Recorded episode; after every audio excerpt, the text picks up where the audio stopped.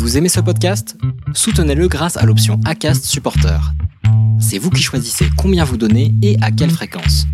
Cliquez simplement sur le lien dans la description du podcast pour le soutenir dès à présent. I'm Sandra, and I'm just the professional your small business was looking for. But you didn't hire me because you didn't use LinkedIn jobs. LinkedIn has professionals you can't find anywhere else, including those who aren't actively looking for a new job but might be open to the perfect role, like me. In a given month, over 70% of LinkedIn users don't visit other leading job sites. So if you're not looking on LinkedIn, you'll miss out on great candidates like Sandra. Start hiring professionals like a professional. Post your free job on linkedin.com/people today. Et à la fin, en fait, il me dit Mais euh, vous faites quoi? Et là, je me suis retrouvée un peu bête. Et je me suis, je me suis dit que. Là, j'allais dire que je, par- je, disais que en fait, je travaillais dans le digital, mais j'ai senti que c'était plus moi, en fait. Que c'était pas ce que j'avais envie de montrer. Et puis en plus, euh, bon, bah, c'était un grand acteur, donc euh, je me sentais un peu ridicule comme ça, à lui sortir Ah bah, je suis dans le digital. euh. Et là, je lui ai dit Je suis dans le digital, mais mon rêve, c'est de travailler dans le vin. Vous vous apprêtez à écouter la deuxième partie d'un podcast des déviations. Notre média raconte les histoires de celles et ceux qui ont changé de vie. Pour nous suivre et ne rien manquer de nos actualités, nous vous donnons rendez-vous sur notre site et nos réseaux sociaux. Abonnez-vous à notre chaîne YouTube et suivez nos podcasts sur Acast et autres plateformes de streaming. Tout de suite, un nouveau portrait, une nouvelle histoire, une nouvelle déviation. Donc ça, ça a été un petit peu difficile euh, moralement parce que de quitter la maison dans laquelle on a grandi, ce sont mes parents qui l'avaient euh, qui, a- qui l'avaient fait euh, construire. hein. Donc ça a été un petit peu dur. Mais voilà, donc j'ai mis ma mère dans un EHPAD et euh, et, c'était une période en fait euh, très compliquée pour moi parce que j'étais complètement en deuil du décès de mon père. Je devais soutenir ma mère aussi. J'avais pas trop l'occasion de prendre du temps pour moi. En plus, euh, je sortais d'une rupture un peu difficile. Euh, et j'étais au plus mal. J'étais vraiment... euh, J'étais très très mal, peut-être autant, même plus que les quatre mois que j'avais passés chez mes parents. Donc dans ces moments-là, quand on est confronté à la maladie et à la mort, avec bah, tout ce que ce qu'on doit faire pour pouvoir aider euh, ses parents, aller au-delà de tout ça, euh, on se sent seul, très seul. Euh, c'est là où on se dit qu'on aimerait bien aimer avoir euh, un frère et une sœur ou une sœur qui puissent euh, vraiment vivre la même chose que nous et pouvoir s'entraider et également euh, prendre les décisions à plusieurs et ne pas avoir tout ce poids en fait euh, qui est très lourd à porter, de se dire est-ce que je prends la bonne décision, est-ce que je fais la bonne chose, est-ce que euh, voilà pour moi dans ma vie j'ai toujours pensé que mes parents avaient été euh, extrêmement euh, affectueux, attentifs, euh, aimants et j'avais envie de, de tout leur donner. Pour moi c'était normal et je me suis mis beaucoup de pression. Je crois que j'ai fait les choses bien, il me semble. Mais voilà, c'était difficile d'être seule. Alors heureusement, j'ai ma, j'ai ma famille et notamment mon oncle, ma tante et mes cousins qui m'ont beaucoup soutenue, aidée euh, physiquement, euh, moralement, euh, voilà, qui m'ont rendu des services. donc j'ai eu cette chance-là, mais il y a des moments quand même où, par rapport au deuil, par rapport à la douleur, en fait, on se retrouve quand même assez seul. Et c'est à ce moment-là, à ce défi-là, que tu as commencé à avoir une réflexion sur ce que tu avais envie de faire de ton avenir professionnel. Est-ce que tu peux m'expliquer ce à quoi tu pensais, cette remise en question Donc au moment du deuil euh, de mon père, euh, je sortais déjà de... Enfin je sortais, j'étais toujours dans, dans une phase très difficile qui durait depuis euh, peut-être deux ans. Et j'ai beaucoup réfléchi en fait à ce que j'avais envie de faire. Je pense que quand on traverse des moments très durs, on arrive à prendre du recul par rapport à la vie et à se dire euh, bah là je veux, enfin la vie peut s'arrêter euh, du jour au lendemain en fait, euh, même si mon père était âgé hein, quand il a eu son, sa maladie, mais voilà, on, se dit mais là je, suis actrice de ma vie et vraiment j'ai envie de vivre la, vie de mes rêves et j'en ai qu'une seule, donc j'ai envie qu'elle soit géniale et de d'avoir aucun aucun regret et, et j'ai pas de temps à perdre. Donc j'ai réfléchi à ce que je voulais faire. Euh, je m'orientais vers le vin déjà parce que j'avais depuis quelques années j'avais déjà euh, euh, j'avais déjà euh, euh, approfondi cette passion du vin. Euh. donc quand j'étais petite et que j'ai découvert le vin, j'ai j'ai j'ai appris euh, vraiment à aimer le vin au fur et à mesure de mes dégustations, donc plus quand j'étais adolescente et que j'avais vraiment le droit de boire, parce qu'à l'époque euh, c'était juste tremper un petit peu les lièvres. Hein. Et, hum, et là j'ai euh, commencé vraiment à aimer vraiment ce produit, à être très curieuse, euh, à aller euh, dans des domaines viticoles, dans le Luberon ou dans d'autres régions la France, donc euh, la Bourgogne, euh, la Loire, euh, la Champagne. Et, vraiment, c'était un plaisir pour moi de discuter avec les viticulteurs. je retrouvais un peu ce que j'avais connu avec mes parents quand j'étais petite. Et voilà. Après, dans ma tête, je me disais que j'étais pas pas légitime en fait pour travailler dans le vin. J'y pensais même pas parce que j'étais en train de construire ma vie professionnelle complètement euh, à l'opposé. Donc euh, je pensais pas à ça, mais c'était juste le plaisir. Euh. Et puis au fur et à mesure des années, j'ai mon ex petite amie qui qui voyait que j'étais vraiment très très passionnée par le vin, qui je me souviens qu'il m'avait dit mais je te verrais bien sommelière ou caviste. Alors moi, je l'avais pris comme ça en me disant non mais c'est pas pour moi, il faut reprendre euh, les études, euh, il faut faire ci, il faut faire ça. Ma famille est pas dans le vin, j'ai aucune légitimité. Donc euh, j'y pensais un petit peu comme ça, mais en tout cas, c'est vrai qu'il m'avait pour mon anniversaire, il m'avait offert une formation dans le vin. j'ai une amie qui m'avait offert une, une, autre petite formation aussi.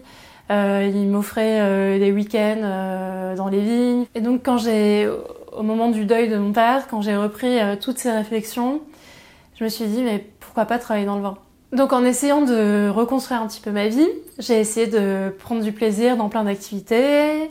J'ai fait du yoga et puis euh, aussi euh, dans tout ce que la vie parisienne avait à m'offrir. Et à cette époque, il y avait un festival de cinéma dans un cinéma, dans un vieux cinéma, donc il fêtait son anniversaire et tous les soirs il y avait euh, un, film euh, avec euh, son réalisateur ou son acteur principal qui venait. Et j'y suis allée. Et ce soir-là, donc il y avait un acteur, un grand acteur français qui était que j'avais toujours admiré depuis petite, qui donc qui était là et qui parlait à la fin de du film. Et j'ai trouvé ça hyper intéressant. Enfin, j'étais vraiment dans une ambiance euh, particulière, euh, voilà. Et puis, euh, et puis, je suis sortie de là en me disant bon, je vais me balader dans mon quartier préféré, qui est le quartier Saint-Germain et d'Odéon. Je me suis baladée. On était un mardi soir. il y avait personne dans les rues. Je me suis baladée, j'ai marché, j'ai marché. Je suis arrivée jusqu'à Saint-Michel. Et puis au bout d'un moment, euh, je me suis dit, bon bah, il faut que je rentre chez moi, donc je vais faire demi-tour. Et en faisant demi-tour, je suis repassée en bas du cinéma. Et là, j'ai vu cet, acteur qui était, euh, qui attendait euh, tout seul sur le trottoir. il attendait que le feu des piétons passe au vert. Et là, je me suis dit, mais il faut absolument que j'aille lui parler, que je lui dise à quel point j'ai aimé le film Enfin, ça n'avait surtout pas d'importance pour lui, mais ça avait de l'importance pour moi. Et donc je suis allée lui parler, et puis il m'a écouté. Et, en fait, euh, il s'est passé un truc que j'aurais pas du tout imaginé, c'est-à-dire qu'on s'est mis à marcher euh, l'un à côté de l'autre euh, pendant 20 minutes, parce que en fait, il prenait le même chemin que moi. Alors moi, je je me serais pas du tout incrustée si voilà, si ça venait que de moi, mais c'est lui qui m'a dit bon bah faisons la route ensemble et on a discuté. Donc c'était euh, un peu surnaturel. Et euh, au bout de 20 minutes euh, où on échangeait sur, bah, sur nos parents, sur nos expériences avec nos parents, parce que je lui posais des questions par rapport à ça, par rapport à ce qu'il avait dit à la fin du film, en fait, il avait un petit peu parlé. moi j'avais des questionnements par rapport à mon père, par rapport à ma mère, c'était très intéressant, très profond. Et à la fin, en fait, il me dit Mais vous faites quoi? Et là, je me suis retrouvée un peu bête je me suis, je me suis dit que là j'allais dire que je, je, disais que en fait je travaillais dans le digital, mais j'ai senti que c'était plus moi en fait, que c'était pas ce que j'avais envie de montrer. Et puis en plus, euh, bon bah c'était un grand acteur, donc euh, je me sentais un peu ridicule comme ça, à lui sortir ah bah je suis dans le digital. Euh. Et là je lui ai dit je suis dans le digital, mais mon rêve c'est de travailler dans le vin. Je sais pas pourquoi j'ai sorti ça. Et en fait, il se trouvait, et je ne savais pas, qu'il était un grand fan de vin passionné par le vin, euh, qui côtoyait pas mal ce milieu.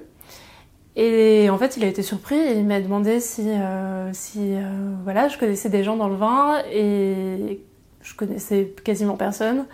Et là, il m'a, il, m'a invité vraiment à rencontrer un de ses amis. Il m'a limite forcé la main parce que moi j'étais là en mode non, non, mais euh, surtout pas. Euh, je veux pas le déranger euh, en mode panique, panique à bord. Mais qu'est-ce que j'ai dit, mon Dieu Et voilà, il m'a dit, mais il faut, enfin, il faut pas dire ça. On a tous besoin d'un coup de pouce dans la vie. moi, je serais pas là si si j'en avais pas eu. Ce qui est une très très humble de sa part. Et, et voilà. Et en fait, en sortant de ça, je me suis dit, bon bah en fait il m'avait dit qu'il allait me le présenter dans quelques mois parce qu'il y avait l'été entre, entre les deux. Et en sortant de ça, je me suis dit, non mais là Marie, euh, si, tu, si tu sors de ça en fait et que t'en fais rien, euh, c'est nul. Euh, c'est-à-dire que si tu rencontres, ce monsieur qui est une ponte du vin, enfin, tu, tu vas pas passer pour une débile, il faut absolument que tu reprennes tes études dans le vin. Et puis si jamais tu le rencontres pas, ben, ce sera un coup de pouce et euh, ça y est, tu seras parti. Donc je me suis inscrite direct au deuxième niveau euh, de la formation que j'avais passée. Et là, j'ai bossé tout l'été euh, là-dessus. Et arrivé en septembre, j'ai passé j'ai passé le diplôme, je l'ai eu. Et j'ai recontacté cet acteur qui, très élégamment, très gentiment, a tenu sa promesse. Donc en fait, en, en novembre ou décembre, euh, de cette année-là, euh, j'ai été invitée du coup à venir euh, au restaurant Le 5, Georges V, où travaille cette personne qui est vice-meilleur sommelier du monde et qui m'a accueilli très gentiment pendant 30 minutes pour voilà je lui pose plein de questions je lui, ai, je, lui ai, demandé entre autres et ça peut paraître un peu con hein, si j'étais pas trop vieille euh, pour, euh, pour changer, euh, pour aller dans le vin, etc. À l'époque, je, devais avoir 35 ans, 34-35 ans. Donc il m'a dit que non. Et il m'a soutenu en fait dans mon projet. je lui ai demandé si je pouvais l'appeler ultérieurement pour lui, lui, demander des conseils. Il m'a dit que oui. Enfin voilà. Je suis ressortie de là, j'étais J'étais un peu comme dans un rêve et, euh, du coup euh, complètement boostée pour euh, continuer, pour continuer le, parcours. Pour moi c'est un événement qui est tombé à point en fait dans ma vie. C'est-à-dire, je, bah, je, sais qu'il n'y a pas de hasard. c'est vraiment c'est vraiment fou en fait d'avoir fait cette rencontre à ce moment-là, au moment où j'étais plus mal, où je me posais plein de questions. Euh, parce que c'est pas une rencontre que j'ai choisie, même si j'ai choisi d'aller vers cet acteur, euh, j'aurais jamais imaginé en fait que ça allait m'amener là. Et hum, ce que j'essaye de faire depuis pas mal de temps, c'est de prendre euh, tout ce qu'on peut amener, en fait, en mode euh, voilà, j'y vais. On sait jamais où ça va me, ça va m'amener, etc.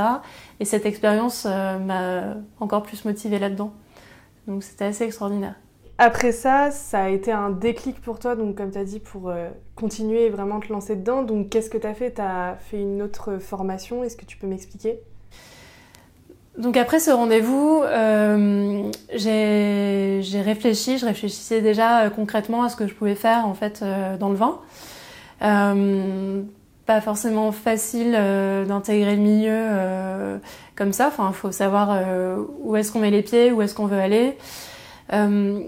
Je voulais à la base travailler dans un chai, être maître de chai, parce que voilà, j'avais envie de renouer un peu avec la nature, avec les vignes. Euh, donc j'avais cette idée-là, sauf que euh, pour faire ça, il faut faire un BTS, euh, Vitiono, euh, qui est sur deux ans, on peut le faire par correspondance, mais c'est quand même assez prenant et euh, voilà, j'avais envie vraiment de, reprendre les études de manière très concrète et que ce soit un peu plus rapide. et puis aussi, voilà, je, je voulais pas, j'avais peur aussi de perdre la sécurité de mon de mon boulot, donc je voulais faire les choses progressivement. Et à ce moment-là, j'ai entendu parler de transition pro, euh, qui, qui permet en fait de euh, faire des études euh, en parallèle de son travail, donc de garder son travail quand on est en CDI, et d'être financé aussi pour une étude ou une partie de ses études et pour une partie de son salaire. Donc euh, j'ai monté un dossier, j'ai contacté Transition Pro, euh, le temps de comprendre ce que je voulais, de euh, d'être, d'avoir les appels avec les différents les différents intervenants de Transition Pro, etc. Ça a pris quand même quelques mois de trouver l'école que je voulais faire. Donc je suis partie à Bordeaux dans une formation en management des vins et spiritueux donc un master euh, spécialisé qui est assez euh, réputé là-dedans. Et euh, en parallèle, je faisais un stage chez un négociant. voilà, donc j'ai repris mes études, je devais avoir 35-36 ans. Je me suis retrouvée avec, avec des étudiants de 23 ans. Donc c'était c'était rigolo de repasser par le côté école de commerce, mais 13 ans plus tard. Mais sans mes repères, sans mes amis. Donc c'était un petit peu difficile au début, mais les études étaient très intéressantes.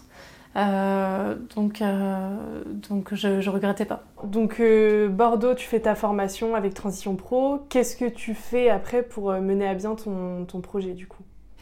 Donc ma formation est tombée dans un moment qui n'était pas extrêmement facile parce que au bout de six mois, c'était la crise du Covid. Donc, donc confinement en mars 2020. Euh, j'ai pas pu terminer mon stage. J'ai continué mes études heureusement euh, avec l'école euh, par correspondance et à la fin de ces études, j'ai repris repris mon, travail à Paris dans le digital. j'ai intégré un autre poste parce que ça me permettait aussi, j'étais déjà partie pendant un an et du coup c'était pas forcément évident de retrouver exactement le même poste et puis en plus j'avais envie de changer. Donc j'ai intégré une autre équipe. Euh, ça s'est très bien passé. Euh, j'ai été très bien accueillie. Euh, voilà, j'ai passé une très bonne année. par contre, je savais que c'était plus le boulot que je voulais faire. Enfin, j'étais vraiment dans dans le milieu du vin dans ma tête et c'était plus une phase de transition. Donc j'ai passé euh, un peu plus d'un an en fait euh, dans cette phase de transition à réfléchir à euh, comment j'allais aborder ça. en fait, quand j'étais en école, quand j'avais repris mes études, j'ai eu un caviste a été qui est passé par l'école, qui nous a fait un cours, qui nous a expliqué son métier de caviste. Et là, j'ai eu un déclic. En fait, je me suis dit mais mais en fait, c'est ça que je veux faire. Je veux pas être dans un chai, euh, dans un domaine viticole. Euh. Déjà, Paris me manquait, ce qui est un peu bizarre euh, pour une, une provençale et une provinciale. Il y a beaucoup de gens qui sont en province qui voudraient pas habiter à Paris. Moi, j'adore, mais voilà. Et puis, j'avais mon petit ami qui était à Paris, donc j'avais envie de, de, rentrer. Et en plus, je me disais, mais moi, j'aime le contact avec les gens. j'aime le vin, j'aime beaucoup de vin. Et j'ai envie euh, d'être au contact de tout ça. Et le fait d'être caviste, ça matchait exactement avec, euh, avec ce que j'avais envie de faire. Déjà, j'avais envie de créer ma boîte. J'avais envie d'être entrepreneur. j'avais plus trop envie d'être salariée. Euh, deuxièmement, j'avais envie de pouvoir transmettre ma passion, pouvoir parler de ma passion aux, gens et en plus euh, d'être en contact avec les viticulteurs, déguster leur vin, pouvoir leur parler, pouvoir reproduire en gros ce que, ce que j'avais aimé depuis petite. donc voilà, c'était exactement ce que je voulais faire. Euh, après, euh, pour passer euh, de la théorie à l'action, c'est toujours un peu plus dur. Donc, il a fallu que je réfléchisse comment j'allais rentrer là-dedans. le Covid a perturbé beaucoup, toute l'économie mondiale. Donc, c'était pas évident de se dire, ben hop, je vais faire ça, je vais prendre des risques. voilà. Donc, pour moi, c'était important que je touche le chômage voilà, comme beaucoup d'entrepreneurs en fait qui pourraient pas entreprendre sans le chômage. C'est que on a quand même beaucoup de chance euh, en France d'avoir ce dispositif-là pour les créateurs d'entreprises. Euh, et du coup, euh, j'ai, je suis partie de mon entreprise de, manière à ce que je puisse toucher le chômage. Et là, ça m'a pris un peu de temps de partir de l'entreprise déjà dans les bonnes conditions, euh, de pas laisser mon équipe euh, comme ça euh, sans rien de jour au lendemain. Il a fallu euh, voilà prendre quelques mois et au bout de quelques mois, j'ai pu quitter la boîte. Et donc à ce moment-là, explique-moi rapidement les différentes étapes jusqu'à ce que tu aies réussi à ouvrir ta cave. Comment tu as fait? Donc le 1er octobre 2021, je me retrouve bah, d'un coup euh, sans, sans, job, à me dire bon ben là j'ai tout à créer. Et là c'est un gros vide et on entend un gros boulevard, c'est-à-dire qu'on se dit bon bah par quoi je commence, je sais qu'il y a des aides mais je sais pas lesquelles, euh, voilà donc j'ai pris quelques mois pour euh, vraiment comprendre ça va par où passer. donc j'ai eu des aides pour créer mon entreprise. j'ai été accompagnée pendant plusieurs mois par un conseiller en création d'entreprise qui m'a aidé à faire mon business plan, qui m'a qui me donnait des devoirs pour le mois d'après. Enfin, c'était très bien parce que ça me permettait de pas être complètement dans le vide. Pendant ce temps, j'allais dans les salons euh, pour déguster du vin, pour continuer le sourcing que j'avais déjà entamé quelques années auparavant parce que j'avais noté tous les vins que j'aimais au fur et à mesure. Donc j'ai rencontré plein de producteurs. Euh, je finalisais mon business plan et là, je, me suis dit bon ben c'est bon, il est temps de, euh, avec tout ça, aller chercher un local. Sachant que je pouvais pas aller le chercher tant que j'avais pas fini mon business plan parce que dans la recherche de local, en fait, on nous demande quand même un dossier assez euh, précis. Et là, je suis passée par, euh, par internet, par des petites annonces. Donc j'ai cherché un peu partout euh, dans Paris, euh, mais globalement, je voulais quelque chose qui soit pas trop loin de chez moi. Euh, et puis euh, vraiment dans un endroit où il n'y ait pas de cave, parce que dans Paris il y a des caves partout. Donc c'était vraiment très stratégique. Euh, j'ai visité pas mal de locaux. Euh, beaucoup ne m'ont pas plu, euh, dans lesquels je me projetais pas. Il y en a un qui m'a beaucoup plu, dans lequel voilà je m'étais vraiment projetée, etc. Mais finalement je l'ai pas eu. Donc j'ai traversé des sortes d'ascenseurs émotionnels. Et là, j'ai trouvé ce local. Et quand j'ai vu la photo, j'ai fait waouh, mais c'est exactement ce que je veux. Les conditions avaient l'air bien. J'ai appelé directement euh, l'agent immobilier. Euh, tout avait l'air simple en fait. C'était euh, auparavant, tout était compliqué. Il y avait toujours un truc et tout. Là, il m'a dit non, non c'est bien, ok, ça va, oui, oui, c'est bon pour vos conditions. bah, venez le visiter tel jour et tout. J'y suis allée et là, je me suis dit, mais c'est top, c'est exactement ce que je veux. Je suis, retournée euh, le lendemain ou quelques jours après.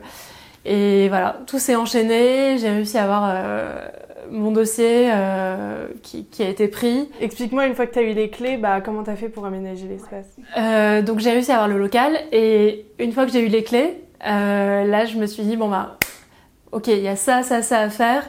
J'avais un budget quand même limité. Euh, j'avais une expérience euh, de peinture, de murs, de rénovation, etc. Donc je me suis dit, il y a plein de choses que je vais faire, euh, pouvoir faire toute seule. Euh, bon, globalement, ça a été un peu trop gros pour moi. Euh, C'est-à-dire que j'avais sous-évalué le temps que ça prendrait, les galères. voilà, donc je me suis fait, je me suis fait aider par des amis qui m'ont aidé au sous-sol, dans mon bureau dans lequel on est, voilà, faire des choses et puis qui m'ont aidé à monter des meubles, tout ça. Par contre, pour la pièce principale, donc d'accueil des clients, je suis passée par une entreprise quand même. Tu... Enfin, le premier jour où tu as ouvert, où tu t'es dit ça y est, c'est fini, les clients peuvent venir, qu'est-ce que tu as ressenti? Est-ce que tu étais contente, fière? Alors, avant d'ouvrir, j'ai mis euh, quelques mois, on peut dire quelques mois seulement, mais en fait, c'était de nombreux mois pour moi. C'était extrêmement euh, stressant. J'avais mal au bide tous les jours, en fait. De me dire, c'est toujours pas ouvert, c'est toujours pas ouvert, c'est toujours pas ouvert. Je bossais comme une tarée et, et tout le monde me disait, alors tu ouvres quand Et ça devenait horrible parce que je me disais, même si c'est hyper gentil de leur part, euh, ça me renvoyait au fait que j'étais toujours pas ouverte. Euh, donc il y avait beaucoup de pression parce qu'il y avait le loyer qui devait partir, euh, voilà. Et un jour, je me suis dit, bon bah là, j'ouvre tel jour, et je me sentais à peu près prête. Et j'ai ouvert, j'ai pas ouvert à 10h du matin, mais j'ai ouvert à 17h. j'ai galéré sur certaines finitions. Et à 17h, j'ai j'ai mis ouvert comme ça, j'ai allumé les lumières. Et là, j'ai attendu que les clients rentrent. Et j'ai eu des clients. Et c'était horrible. Parce que j'avais extrêmement peur. Et j'étais mort de trouille. J'étais, euh, j'étais tétanisée. Parce que euh, je me disais, mais du coup, là, je joue à la marchande. Euh, mais dans ma tête, j'étais pas encore caviste. Enfin, j'étais caviste, mais à la fois, euh, j'avais pas de légitimité, quoi. J'étais donc les gens sont venus, donc j'ai conseillé pour la première fois du vin. C'était euh, hyper stressant, mais bon, euh, ils ont été contents. voilà. Et puis le lendemain, je suis allée, je suis arrivée à la cave, j'avais la boule au ventre, et je me suis dit mais mon dieu, mais je vais jamais y arriver. Et en fait, à partir du surlendemain, c'était parti. Et maintenant que bah, du coup tu as fait de ta passion ton métier, est-ce que tu en es fière? Quel regard tu as sur ça, sur ce que tu as accompli? J'ai toujours du mal à me dire que, que j'ai accompli des choses bien. Il faut toujours que je me le rappelle en fait. Pour me dire non mais j'ai fait ça, ça, ça. Maintenant ça paraît, ça paraît une montagne. Si on me mettait euh, quelques mois auparavant, je me dirais oh en fait tout ce que j'ai fait, au final, si je prends du recul, c'est assez extraordinaire. Euh, mais moi, je vois toujours ce qu'il y a à construire après. Donc, ce qui n'est pas encore fait, ce qui. Mais c'est vrai qu'avec le recul, euh, je peux être fière de moi. Donc, maintenant que j'ai ma cave, j'aimerais bien qu'elle euh, bah, qu'elle marche bien, déjà. Et c'est vrai que dans l'idéal, dans quelques années, j'aimerais avoir plusieurs caves. j'aimerais bien avoir peut-être une cave dans le sud, euh, Aix-en-Provence ou, euh, ou, dans le Béron pour retrouver un peu mes attaches euh, justement dans le sud.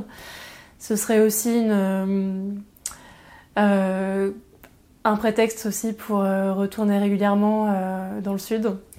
Voilà, je me verrais bien vivant entre les deux, entre les deux régions et donc avoir une cave du côté d'Aix et avoir une ou deux caves à Paris.